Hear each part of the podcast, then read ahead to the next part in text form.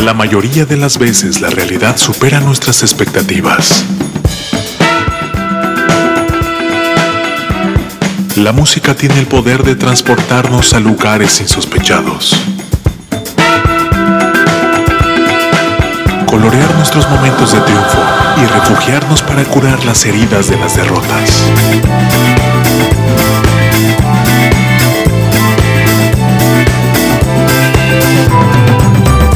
¿Cuántas veces escuchamos a alguien decir que en la música nueva no hay nada bueno, no hay nada bueno, no hay nada bueno? Aquí, un abrumador golpe de realidad a esas voces inadvertidas. Irresponsable TV presenta en entrevista con Jorge Vaca. Jorge Vaca. Muchachos, bienvenidos a través de Irresponsable TV. Qué bueno que andan por este rumbo y que le han puesto play a esta transmisión. Me da mucho gusto saludarles si están completamente en línea. En nuestras redes sociales, arroba Irresponsable TV.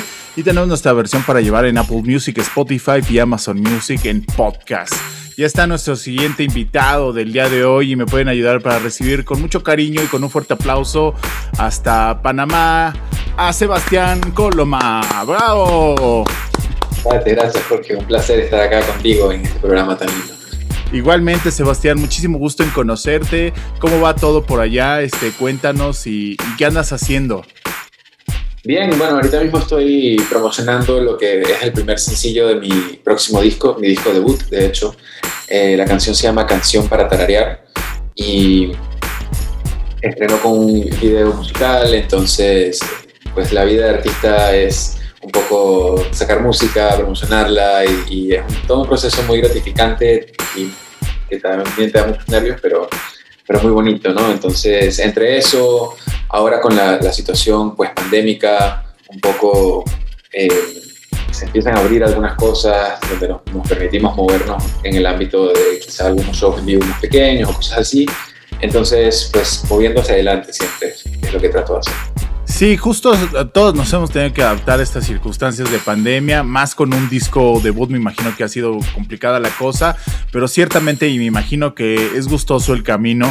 Estuve escuchando tu nueva canción, esta, esta canción que se llama Canción para Tararear, con la que estás promoviendo, y me gustó muchísimo porque va como por el rock alternativo, un poco de pop, pero inclusive podría decir yo que hasta este, tiene hasta ciertos tintes de bossa nova, ¿no? Sí, es una fusión eh, bossa nova, afrocaribe, porque tiene su, sobre todo en los versos, la parte medio conga, eh, bien alternativo, bien indie, eh, una fusión de muchos diferentes géneros, como dices. Y eso es un poco mi propuesta musical. Yo soy originalmente de Venezuela, aunque ahora estoy radicado en Panamá, mis papás son de Perú, eh, viví seis años en Nueva York, soy un poquito de todos lados y de ningún lado del todo. Entonces, cuando yo compongo música, creo que al tratar de plasmar mi identidad en mis canciones, lo que termino haciendo es fusionar diferentes estilos para crear mezclas, porque yo soy una mezcla. Y claro, es finalmente te acabas convirtiendo en ciudadano del mundo y qué bueno que ejecutes esas influencias en tu música.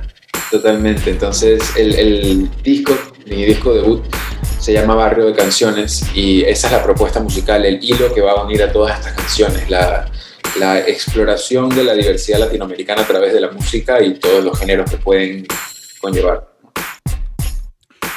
Cuéntame un poquito eh, estás en redes sociales, estás en plataformas, cómo te podemos localizar, qué otras cosas vienen y antojanos a visitarte, porque creo que una de las partes más importantes actualmente para los artistas independientes no solamente es que le den like y se suscriban, sino que constantemente los seguidores de la música tengan la oportunidad de darse vuelta a sus redes sociales, porque si no el algoritmo no nos permite que veamos como fans las nuevas publicaciones y las cosas nuevas que trae el artista.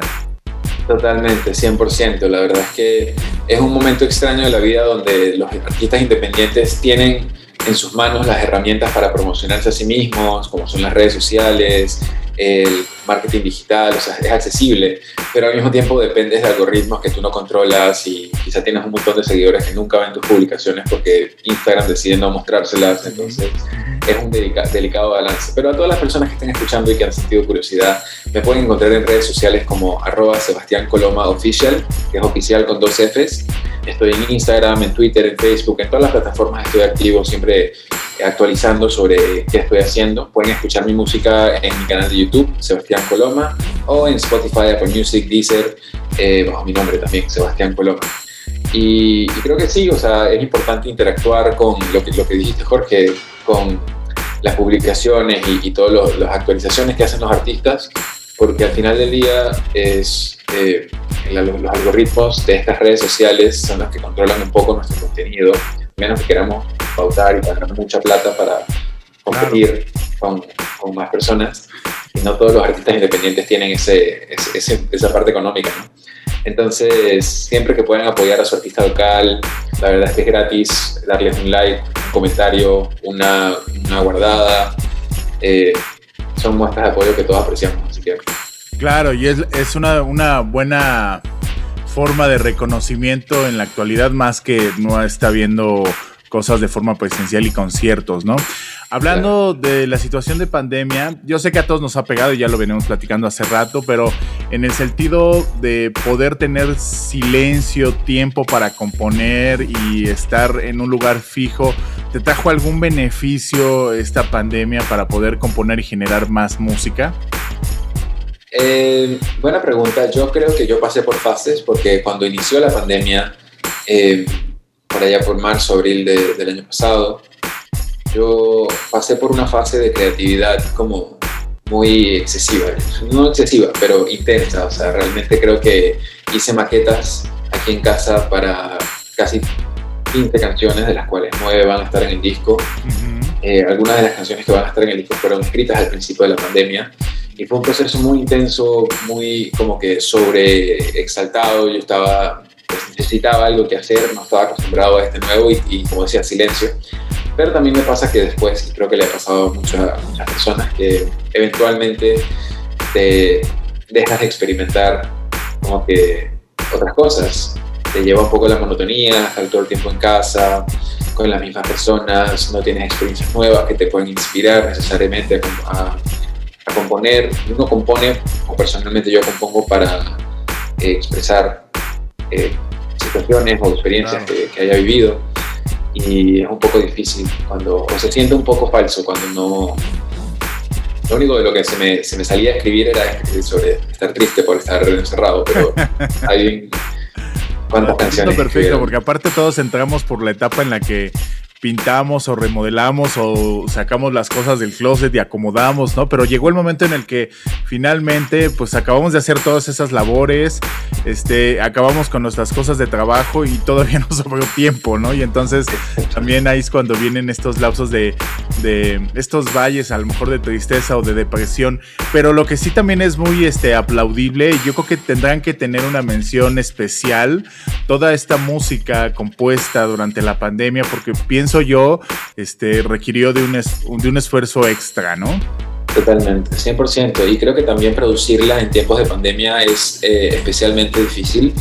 Eh, y los artistas independientes hoy tienen la, capacidad de, de, hacer casi todo en casa, pero también dependiendo del género, hay algunas propuestas musicales que tú dirás, oye, quisiera tener una orquesta detrás de esta canción y realmente se me dificulta grabarlo en este momento, ¿no? Entonces, eh, los instrumentos electrónicos no siempre suenan igual, como reales. Para este disco nosotros nos tuvimos que adaptar totalmente porque personalmente todas las canciones que yo había grabado han sido presenciales en un estudio de grabación donde pues contactaba a los músicos que necesitaba que grabaran, iban al estudio, como que platicábamos, había una conversación, un ida y vuelta de lo que queríamos escuchar y entonces grabábamos. Pero en este caso me tocó a mí soltar y realmente como que confiar mucho en las personas con las que estaba trabajando y decir, voy a enviarle esta canción, canción para tararear, a un baterista que conozco que es de mucha confianza en, en Nueva York, que es argentino, y él va a grabar las baterías. Y lo que me mande, pues va a tener que ser. Y al final del día sale una combinación también muy bonita que yo creo que le agrega esa energía de fusión al disco lo cual a mí me terminó pareciendo una experiencia positiva, simplemente fue Acabó beneficiando a lo mejor esta experiencia de soltar un poco y que ellos se dejaran llevar, Totalmente. Trajo un beneficio mayor a la canción. Y yo creo que esa es la parte más importante, ¿no? Que la canción sea la ganadora porque finalmente pues la audiencia y, como arte trasciende de forma importante y eso es, eso es lo más importante, ¿no? Que, el, que, que, sea dotado de algo más grande.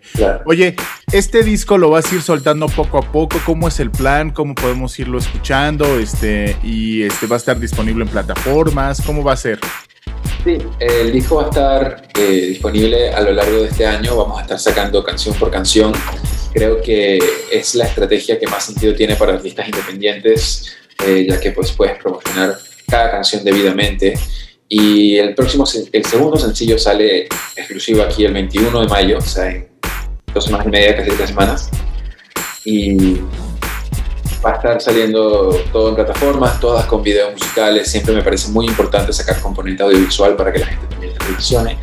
Y en paralelo, estamos trabajando una versión unplugged del disco, o sea que cuando esté el disco en su totalidad vamos a poder escuchar versión del estudio de todas las canciones y además una versión de las mismas canciones pero cantadas en formato acústico, íntimo, con colaboraciones de artistas eh, amigos o, gente que se ha sumado a la causa y pues podemos experimentar el barrio de canciones en estos dos ámbitos diferentes.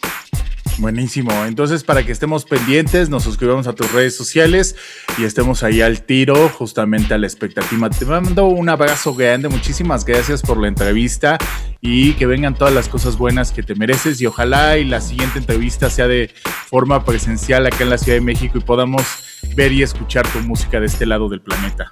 Gracias, gracias Jorge a ti por, por, el espacio, por el apoyo siempre a todas las personas que nos están escuchando. Y definitivamente el viaje a México es algo que tengo pues así en cruz entre los ojos porque de hecho eh, una de las composiciones que, queremos que sea parte de esta producción la hice en conjunto con una cantante mexicana del DF que conocí durante pandemia porque participamos juntos en un festival y compusimos una canción juntos, lo cual me pareció una experiencia muy bonita. Siento que no hubiese sucedido si no hubiese habido una pandemia que nos estuviese encerrados porque nos obliga a interactuar de manera virtual. Entonces, en finales de junio, principios de julio, tengo planeado ir a México, y además me lo debo conocer este tan bello país que me falta y pues definitivamente hay que planear entonces una entrevista por allá. Seguro, te esperamos con los brazos abiertos y este y también los tacos al pastor de acá de la Ciudad de México. Uh, uh, muy emocionado. Un aplauso para Sebastián Coloma a través de Irresponsable TV. Muchachos, qué bueno que andan por acá. Bienvenidos sean todos ustedes. Y no olviden de escuchar nuestra versión de podcast Apple Music, Spotify y Amazon Music. Cuídense mucho. Esto es Irresponsable TV. El futuro nos alcanzó. La inteligencia artificial está presente en toda nuestra toma de decisiones. El algoritmo ha sido colocado como un proveedor de la verdad absoluta, administrando qué es lo bueno y lo malo para ti. La última esperanza es defender el más grande idealismo de la juventud. La irresponsabilidad. Porque no se es joven si se es responsable. Y para los viejos, es el último vestigio de que un joven habitó en él. El algoritmo no manda sobre ti. Ser irresponsable es tu más grande poder, que no le permite a ninguna corporación encajarte en un estereotipo cuantificable. Irresponsable. Música del mundo para el mundo.